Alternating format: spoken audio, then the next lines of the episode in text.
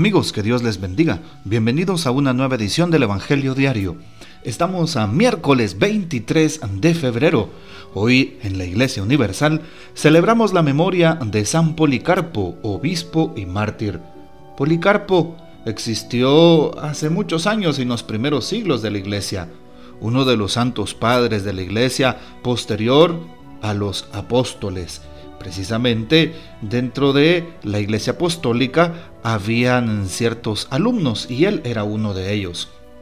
El nombre de Policarpo viene precisamente de dos sílabas, poli que significa muchos y carpo que significa frutos. Policarpo significa muchos frutos. El obispo Policarpo fue discípulo del apóstol San Juan. Es el último testigo de la época de los apóstoles. Policarpo reitera la enseñanza juánica de la verdad de la encarnación de Cristo contra los herejes o docetas. Es ejemplo de fidelidad a la verdad transmitida por los apóstoles. En tiempos de persecución fue condenado a la hoguera por el procónsul Decio Cuadrato en el centro del teatro de Esmirna frente a la multitud. También San Policarpo nos ha dejado algunos de sus escritos, sobre todo aquel en donde nos narra la escena de la Santa Eucaristía y de cómo se realizaban las confirmaciones de los catecúmenos. Pidamos pues la poderosa intercesión de San Policarpo. Hoy tomamos el texto de San Marcos capítulo 9 versículos del 38 al 40. En aquel tiempo Juan le dijo a Jesús, Hemos visto a uno que expulsaba los demonios en tu nombre y como no es de los nuestros, se lo prohibimos. Pero Jesús le respondió, no se lo prohíban, porque no hay ninguno que haga milagros en mi nombre que luego sea capaz de hablar mal de mí. Todo aquel que no está contra nosotros está a nuestro favor. Palabra del Señor, gloria a ti, Señor Jesús. Un texto muy corto que se nos da a través de San Marcos en este día pero que tiene mucho contenido para nuestra fe y para nuestra vida diaria. Llega uno de los apóstoles, Juan. Recordamos que es el menor de ellos, que es aquel más joven, aquel que se coloca en el pecho del Señor. Algo indispensable es saber reconocer también que muchas veces encontramos alguna falta de madurez, sobre todo por el tema de la juventud. Hemos visto a uno que expulsaba a los demonios en tu nombre y como no es de los nuestros, se lo prohibimos. Vean ustedes qué interesante. ¿Qué haría una persona ya entrada en edad o ya de experiencia de vida cuando ve que alguien más anda predicando a Dios, anda predicando el Evangelio o que pues está sacándole el trabajo, por así decirlo?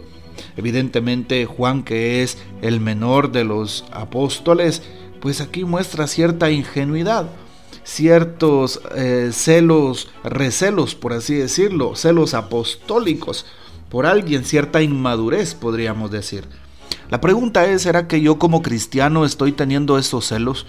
Celos por alguien que está logrando salir adelante en su vida diaria, celos por alguien que ha sido llamado para un encargo en la iglesia, en la comunidad, celos por alguien más que ha obtenido el trabajo y yo no, celos, los celos muchas veces paralizan, muchas veces em, endurecen el corazón y nos hacen perder eh, la, nos hacen perder la meta.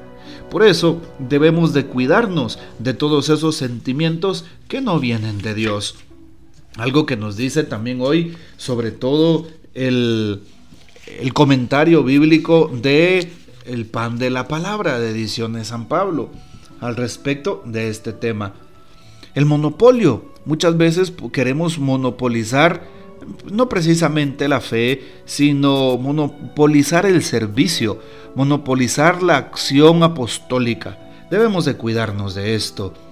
Según el libro de los Hechos de los Apóstoles, capítulo 19, 33 y siguientes, y las cartas de San Pablo, El problema que plantea el Evangelio de hoy, nos dice el comentario bíblico, se repitió en la comunidad primitiva. Hombres y mujeres de buena voluntad, que aunque no hayan escuchado en su vida hablar de Jesús, pero llamaba precisamente las semillas del verbo, semina verbi, semillas del verbo. ¿Qué son las semillas del verbo? Son todos aquellos principios de amor, principios de bondad, de solidaridad, semillas de ayuda a los demás. A eso precisamente San Justino le llamaba las semillas del verbo. Por eso qué importante saber que si alguien hace el bien, debemos de tratar de imitarle. Si alguien ha logrado algo en su vida, no debemos de ponernos celosos, todo lo contrario, deberíamos de alegrarnos y de aplaudir esas acciones, esas acciones a favor del más necesitado, del más vulnerable. No se lo prohíban, le dice Jesús, porque no hay ninguno que haga milagros en mi nombre, que luego sea capaz de hablar mal de mí.